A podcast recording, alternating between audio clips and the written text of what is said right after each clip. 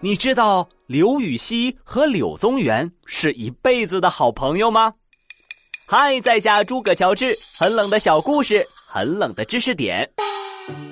刘禹锡和柳宗元是很好很好的好朋友，当年二人一同被贬，柳宗元考虑到刘禹锡有个年迈的老母亲，就代替他去了更远的流放地点，而柳宗元去世后，刘禹锡为他将儿子抚养长大，还将他的作品编撰成书，二人的友情成为流传千年的佳话。好了。今天就到这里，下次再带你们去穿越，拜拜。